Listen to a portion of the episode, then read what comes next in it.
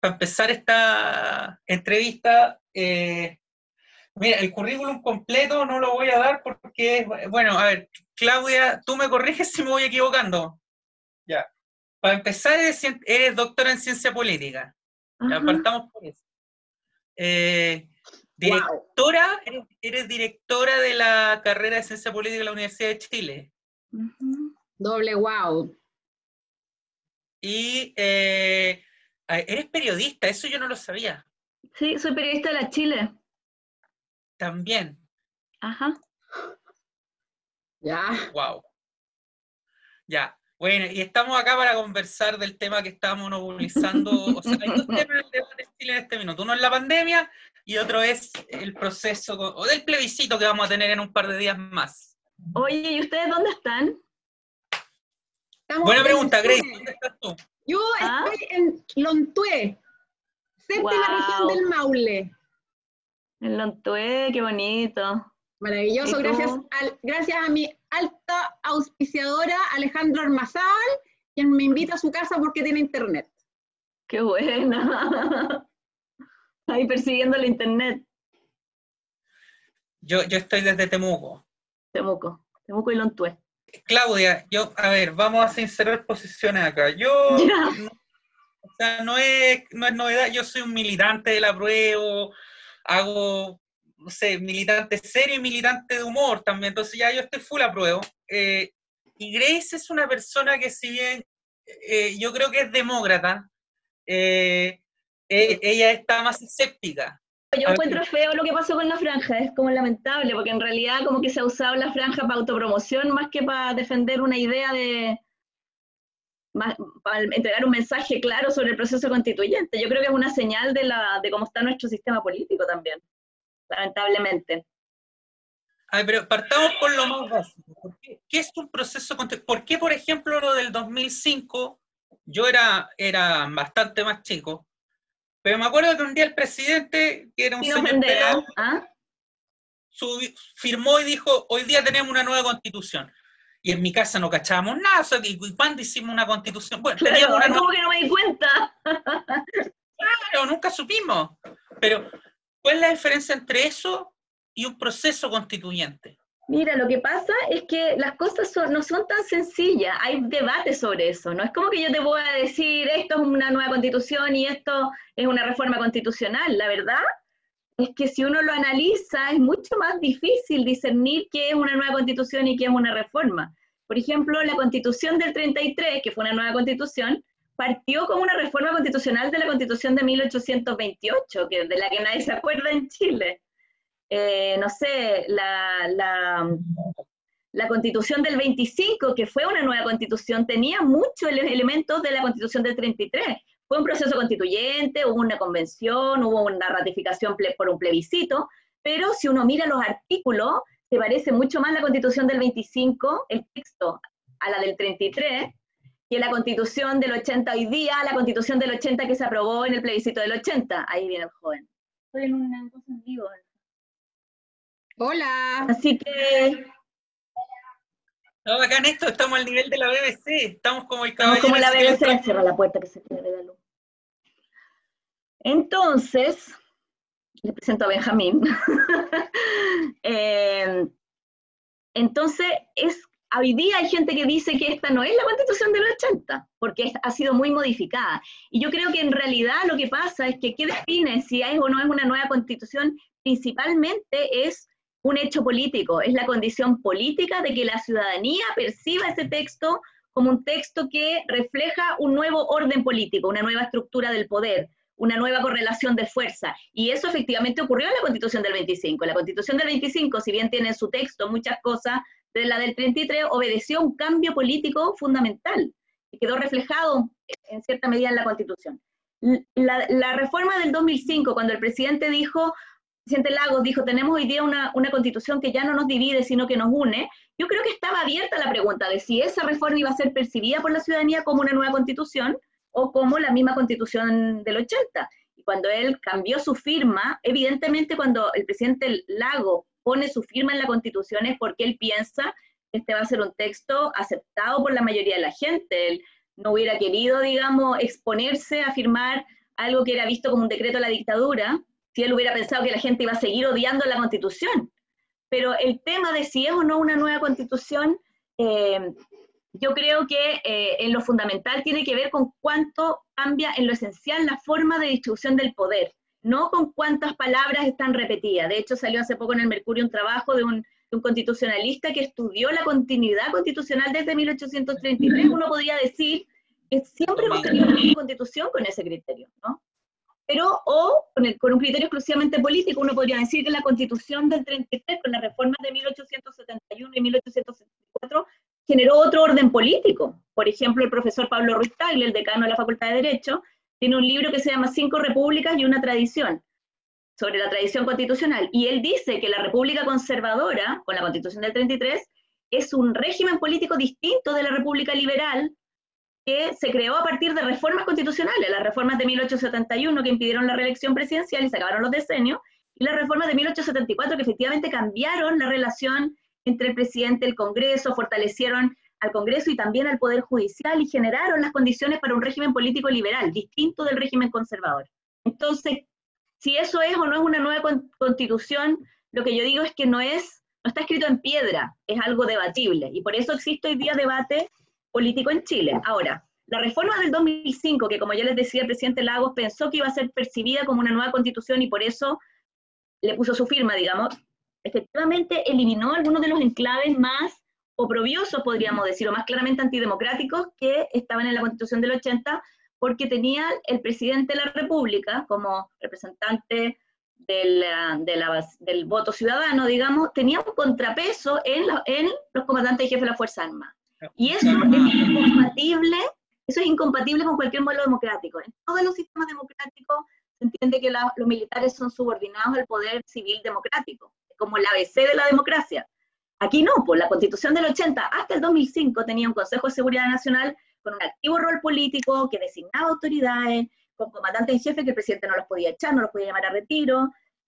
Y esas cosas sí se modificaron en la reforma del 2005 y la reforma del 2005 yo creo que fue un avance democratizador súper importante en la constitución del 80. Ahora, ¿significa eso que cambió radicalmente el sistema político? ¿Significa eso que eso fue un momento constituyente? Yo creo que no, y no creo que haya nadie hoy día que pueda calificar la reforma del 2005 como un momento constituyente, como lo definen eh, autores como Bruce Ackerman o Jason Frank, que son autores que han estudiado esto de cuando la sociedad pide un cambio político radical. La reforma del 2005 fue, se hizo como se habían hecho todas las reformas antes, en una negociación entre la derecha y la centroizquierda. Y lo que pasa es que el 90, cuando empezó la transición a la democracia, bueno, al 89 se, hubo otra negociación de ese tipo, se negociaron las reformas del año 89 y ahí hubo un plebiscito, se plebiscitaron esas reformas constitucionales.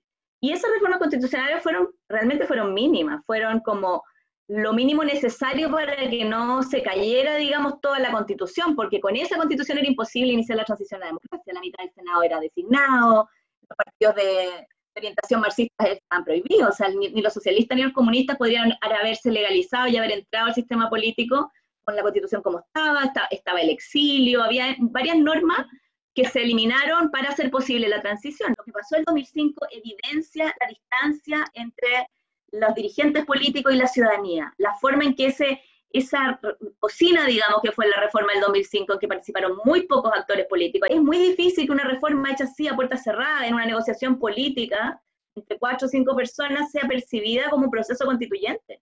Más, importante que la participación, que es el elemento que yo he destacado aquí, es quizá el elemento de, que, de las reglas con las que se hizo esa modificación. Las reglas con las que se hizo la reforma del 2005 eran las reglas de la Constitución del 80. Y eso significa, y esta es la tesis de Fernando Atria en la Constitución tramposa, que de nuevo en el año 2005 solamente se reformó aquello que la derecha estuvo disponible a reformar, porque la derecha ha mantenido desde el año 90 su poder de veto con un tercio. Entonces, aquello que lo... ¿Ah? No, el veto ahí tiene las llaves del reino en el fondo. Aquello que Longueira dijo, ok, los designados ya, saquemos los designados, ya, a esta altura tampoco le convenía a la derecha porque eran todos de la. De eso te quería hablar. a mí me contó una infidencia Francisco Vidal, me dijo que una de las razones por las que las reformas de 2005 salieron como salieron es porque los super matemáticos de la derecha empezaron a hacer cálculos y vieron, oye, si mantenemos el tema de los senadores designados y además seguimos perdiendo elecciones, va a llegar un minuto en que esta gente va a tener más designados que nosotros. O sea, en el fondo les vamos a, o sea, estas llaves del reino que tenemos aseguradas las vamos a terminar perdiendo igual porque eh, va a haber más presidentes como senadores vitalicios, el presidente va a poder seguir nombrando senadores designados, eh, o sea, nosotros vamos a tener solamente los de la Fuerza Armada. Finalmente, ¿dónde están esas concepciones del Estado y del mundo que, que la gente dice, oye, esta constitución es de Estado subsidiario, es de un modelo individualista, eh, no me permite tener una sociedad eh, realmente solidaria. ¿Eso está en la constitución actual? Está en la constitución actual. Está en la constitución en la forma en la que el derecho de propiedad y la iniciativa privada tienen primacía cuando entran en conflicto con otras consideraciones de bien público. También está en la constitución el derecho a un medio ambiente libre de contaminación pero cuando el, cuando el derecho al medio ambiente libre de contaminación choca con el derecho a la, a la, a la propiedad o a la, o a la inversión, la forma en la que se ha interpretado la Constitución y la forma en la que está establecida las normas sobre propiedad en la Constitución y el espíritu de la Constitución es que prevalece el derecho eh, del inversionista, prevalece eh, el, el, el, derecho de los empresarios y lo hemos visto una y otra vez. Así funciona esta Constitución. Creo que la constitución tiene un sello, tiene un espíritu y se interpreta en función de ese sello y de ese espíritu yo creo que ahí hay algo real. Eso no significa que no podría interpretarse de otra manera. Yo creo que efectivamente a través de una interpretación distinta podríamos tener una constitución que funcionara de una manera súper distinta. Yo creo que eso es verdad. Ahora, hay ciertas normas, por ejemplo, cuando la constitución dice que eh, las personas son libres de escoger entre un sistema de salud pública y un sistema de salud privado. Eso está en el derecho a la salud. Está en el, artículo 19, la parte del derecho a la salud. Dice, eh, los derechos están planteados con un énfasis muy grande en la libertad de elegir. La libertad de elegir entre un sistema de pensión público y un sistema de pensión privado. La libertad de elegir entre salud pública y salud privada. La libertad de los padres de elegir la, la educación pública privada de sus hijos. Y de hecho eso limita el rango de políticas públicas que se pueden hacer. Si tú quieres hacer un sistema público de salud y que haya, no, eso no significa que no pueda haber seguros privados complementarios, pero que el sistema de salud sea público, eso en cierto sentido va en contra de lo que está en la Constitución. Y así se ha interpretado. En Chile tenemos una disociación entre, la, entre las élites que educan a sus hijos y se atienden, y se atienden en la salud privada, que legislan para los pobres, legislan para otros. Eso es, Aristóteles decía que la definición de democracia era que el gobernante, era la identidad entre gobernante y gobernado, era que los destinos el que está legislando son comunes. Es muy fácil legislar para otro. Cuando Lagos dijo que, que el auge podía tener un pequeño pilar eh, redistributivo entre FONASA y ISAPRE, es decir, que hubiera unos recursos de ISAPRE que se compartieran con FONASA como parte del plan auge, en el Senado le dijeron, usted está loco, lo vamos a llevar al Tribunal Constitucional en un minuto. Eso es completamente inconstitucional.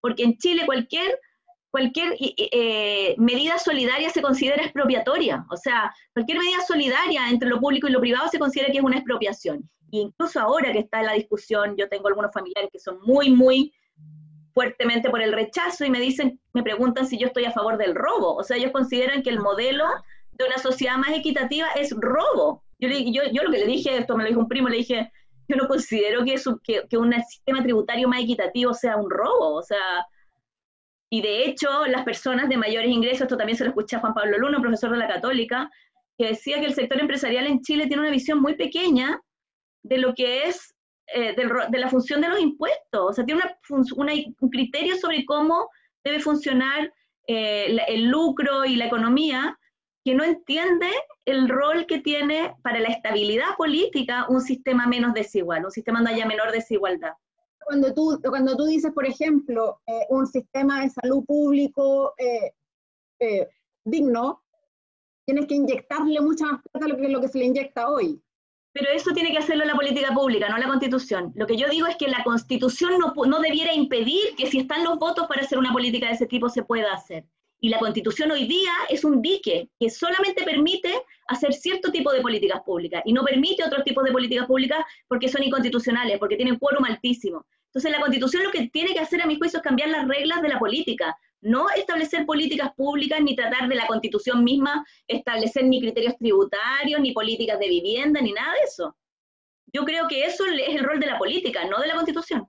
Hola chicos. Sí, me divierto con el programa de ustedes. Eh, y en cuanto a la decisión de votar, toda mi vida he votado.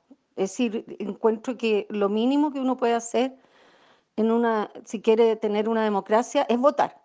Pero esta vez, la verdad, la verdad, la verdad, no, no sé qué hacer, no sé si voy a ir a votar o no voy a ir a votar. Lo voy a decidir el día antes, porque está demasiado enredado en realidad, están demasiado peleadores, eh, eh, los de la prueba no, no, no, no se ponen de acuerdo, no sé, está, está complicado y yo tengo la cabeza muy enredada, así que voy a, lo voy a decir el día antes.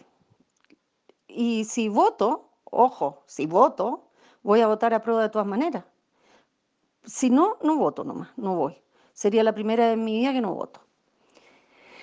Por culpa de la chacra que hay, una verdadera chacra, eso. Pero si voto, voy a votar a prueba. ¿Por qué apruebo? Porque apruebo quiero una nueva constitución. Eso. Eh, por ejemplo, leerte, leerte un par de comentarios así que me han llegado, por ejemplo. Eh, ¿Por qué la propiedad privada? Eh, entiéndase, meterse con la propiedad privada, dice esta persona. La propiedad de mis cotizaciones, de mi casa, de mi pan, mi mantequilla, le gusta la mantequilla, parece, y el Estado no tiene por qué meterse en mi vida. Eh, después esta misma persona, bueno, yo le contesté esa vez, en el fondo dile eso mismo a una mujer eh, que quiere abortar y ahí el Estado se puede meter en ella, literalmente. A lo mejor me sulfura un poco, pero y ahí él me dice mal ejemplo, porque el aborto significa matar a una vida inocente. Es como ser cómplice con el holocausto judío. Cada vida es valiosa y debe cuidarse. Después la discusión sigue, pero lo que voy es que este es el perfil. Hay un perfil de personas que en su derecho creen que eh, cualquier derivación de la actual constitución que tenemos hacia un signo opuesto va a implicar una expropiación. O sea, ¿por qué crees tú que se ha instalado esta idea de que hay en el mundo, en la humanidad, hay dos opciones? Tienes la opción A, que es el modelo chileno, y tienes la opción B, que es Cuba. Bueno, yo creo que hay mucho de campaña del terror. Es imposible que a través del proceso constituyente se llegue a algo como Cuba. Imposible, porque las normas de la, de la, de la nueva constitución se van a aprobar por los dos tercios y no se pueden intervenir los otros poderes públicos. O sea, hay, un, hay, una, hay una estructura del proceso constituyente que ya está regulada como reforma constitucional en la constitución. Entonces, no se puede hacer un soviet ni un gobierno socialista a través del proceso constituyente. Y no, y no, y no digamos, en teoría, cuando la gente dice, ah, la hoja en blanco, expropiación, se va a eliminar el derecho de propiedad, efectivamente, se podría eliminar el derecho de propiedad por los dos tercios. ¿Dónde van a sacar dos tercios de los chilenos que quieren eliminar el derecho de propiedad? Ni siquiera la gente izquierda quiere eliminar el derecho de propiedad. Entonces, realmente es un discurso del, terror, es para, es para... Ahora, sí yo creo que el proceso constituyente, yo creo que la, la norma de los dos tercios garantiza que ni la extrema derecha, ni la extrema izquierda van a poder imponer nada en la Constitución, porque todo va a requerir básicamente el centro o algún tipo de negociación. Va a haber negociación política y se va a tener que aprobar todo por dos tercios. Ahora, eso no significa que esto no abra el camino a un sistema que pueda avanzar hacia mayores niveles de equidad y hacia reducir la desigualdad, que es lo que yo creo que está detrás del estallido y que es lo que yo creo que motiva, porque hemos tenido un modelo donde la desigualdad ha sido protegida a la fuerza, fue impuesta por las armas, por normas que jamás dos tercios de las chilenas y chilenos hubieran puesto ahí, como por ejemplo que las, que las, que las aguas son de uso privado de sus propietarios, o sea, que esté eso consagrado en la Constitución, que diga los dueños de las aguas son propietarios de las aguas, que es algo que no, no dice ninguna otra constitución del mundo, incluso contradice nuestro propio código de aguas, que sí dice que son las aguas son bienes nacionales de uso público. ¿no? bueno, eso que quedó ahí solo porque lo puso la dictadura, porque nunca se hubiera quedado puesto ahí democráticamente, ha sido perpetuado por las reglas de la Constitución. Y en enero tuvimos una demostración de esto cuando el Senado decidió, yo creo que para dar una lección, porque era evidente que no se iba a aprobar, y que es la razón por la que todos estos temas no se han discutido en todos, estos años, porque no están los quórum. Entonces yo creo que de manera ilustrativa se, se presentó un proyecto y se votó 24 votos a favor de que el agua fuera un bien nacional de uso público, 12 votos en contra. Y con esos 12 votos se mantuvo la norma tal como estaba. 12 contra 24 mantienen. El que tiene, mantiene, como dicen, eh, como dicen ahora que están negociando cupos electorales. Entonces, esa situación tan, tan aberrantemente injusta es lo que yo creo que se va a poder cambiar con el proceso constituyente. Y eso efectivamente va a llevar a un reequilibrio de poder económico también, porque hay personas que han mantenido privilegio a costa de esta, de esta estructura que siempre pone el, derecho del privado por sobre el bien público. No significa que los privados no vayan a tener derecho, no significa que se vaya a expropiar nada. Lo que significa es que si en determinado momento en la Constitución hay un conflicto, por ejemplo, entre el derecho a la salud y, eh, y, un, y un, derecho privado de alguna empresa o qué sé yo, o entre el derecho al medio ambiente limpio y, y algún derecho empresarial, todo el sistema político va a interpretar esa colisión de derechos de otra manera. Va a haber un mayor, eh, un, mayor equilibrio, yo creo, del que existe hoy día en la interpretación de los jueces, en la interpretación de los tribunales, del, poder legislativo. El poder legislativo, si nosotros hacemos una norma en la Constitución que diga que las personas tienen derecho a salud y educación, y queda eso como un horizonte normativo en la Constitución, eso obviamente no va, no, va, no va a significar que la gente al día siguiente tenga salud y educación, pero sí le va a dar un, una señal al sistema político que si alguien no tiene plata para pagar el colegio de sus hijos, no es un fracasado y no es su culpa. La constitución no dice usted tiene que tener plata para, para mandar colegio a sus hijos. La constitución va a decir esto es una responsabilidad colectiva y por lo tanto el sistema político debe legislar hacia una forma de satisfacer esas necesidades. El sistema político debe hacerse cargo de que si los niños no reciben educación es un fracaso de la comunidad y no de los padres que no tienen plata para pagar la operación y tienen que estar haciendo bingo para, para resolver los problemas de salud como ocurre hoy día. Entonces yo creo que eso es lo que hace una constitución. La constitución no hace políticas públicas. Y en ese sentido es cierto que existe una cierta inflación de expectativas respecto de que la constitución poco menos que va a tener el sueldo mínimo, la carta fundamental. Lo que pasa es que la forma en la que están planteados los derechos hoy día hace imposible que se cumplan. O sea, yo sí creo que la forma en la que está planteado el derecho a propiedad y el énfasis en la libertad de emprendimiento y en la libertad de elección y en la y, la forma en la que está planteado sí da una señal a los jueces, al sistema político, que es, eh, que es del Estado subsidiario, cuando dice que, la, que el Estado no puede intervenir en la economía. Yo creo que esas normas sí son relevantes, pero creo que no son lo más relevante, porque pues, está lleno en América Latina de constituciones que prometen el oro y el moro y después no cumplen nada. O sea, no basta con poner ahí que la gente tiene derecho a educación para que haya educación, porque la, hacer, hacer buenas escuelas es un proceso lento, requiere plata, hay que construir la escuela, hay que formar a los profesores y eso no lo hace la Constitución. Entonces, yo digo la parte de los derechos es importante como una señal y como un compromiso de la comunidad política, eh, pero hay otros elementos que son más importantes, yo creo, para que eso se, se, haga realidad y que tienen que ver con eliminar primero las trabas, las trabas que existen hoy día en la Constitución del 80, los cerrojos, yo creo que eso es lo más importante dejar espacio a la política, dejar espacio a que la gente a través de las elecciones pueda cambiar las cosas. Esta constitución lo que hace es impedir el cambio, mantener el statu quo. Y eso aplica para los derechos sociales y para otros temas también. Y entonces, ¿cómo había que formularla para entenderte? Porque yo creo que estoy, claro, en el fondo yo, yo, estoy como el ciudadano común y corriente que en el fondo eh, cree que ahí tienen que estar plasmados los derechos y los deberes, porque no me imagino un marco ambiguo que después Mm, no, no sepa cómo se va a administrar. Pero... Eh, la señora Juana. Claro, yo, no, no, sé, uno ignorante, pero, pero eh, ¿cómo, cómo, entonces, ¿cómo lo formularías tú para sacarle esos cerrojos y finalmente que termináramos siendo una sociedad más igualitaria? Yo creo que eso está mucho más en, en, la parte que no es la parte de los derechos, que es la parte de cómo funcionan las instituciones del Estado está mucho más en lo que se llama la parte orgánica de la constitución, o lo que un profesor argentino llama la sala de máquina, que es donde está como el engranaje del poder.